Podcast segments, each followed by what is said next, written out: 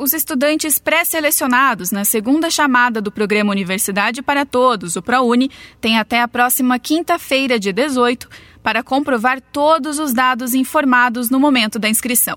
Caso o pré-selecionado não cumpra o prazo ou não comprove os documentos, ele será reprovado. O candidato precisa apresentar documentos como comprovantes de residência, de rendimento do estudante e de integrantes do grupo familiar e também comprovante de conclusão do ensino médio. Os estudantes não selecionados em nenhuma das chamadas ainda vão poder concorrer a bolsas em listas de espera.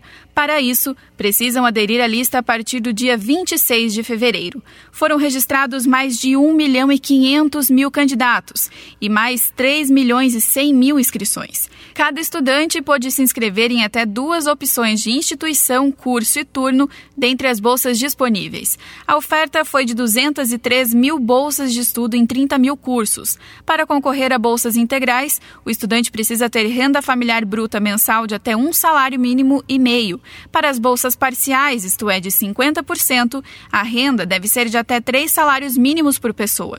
De acordo com o Ministério de Educação, até o momento, mais de 1 milhão e 700 mil pessoas já receberam benefício desde o ano de 2004. Para mais informações, basta acessar o site do ProUni.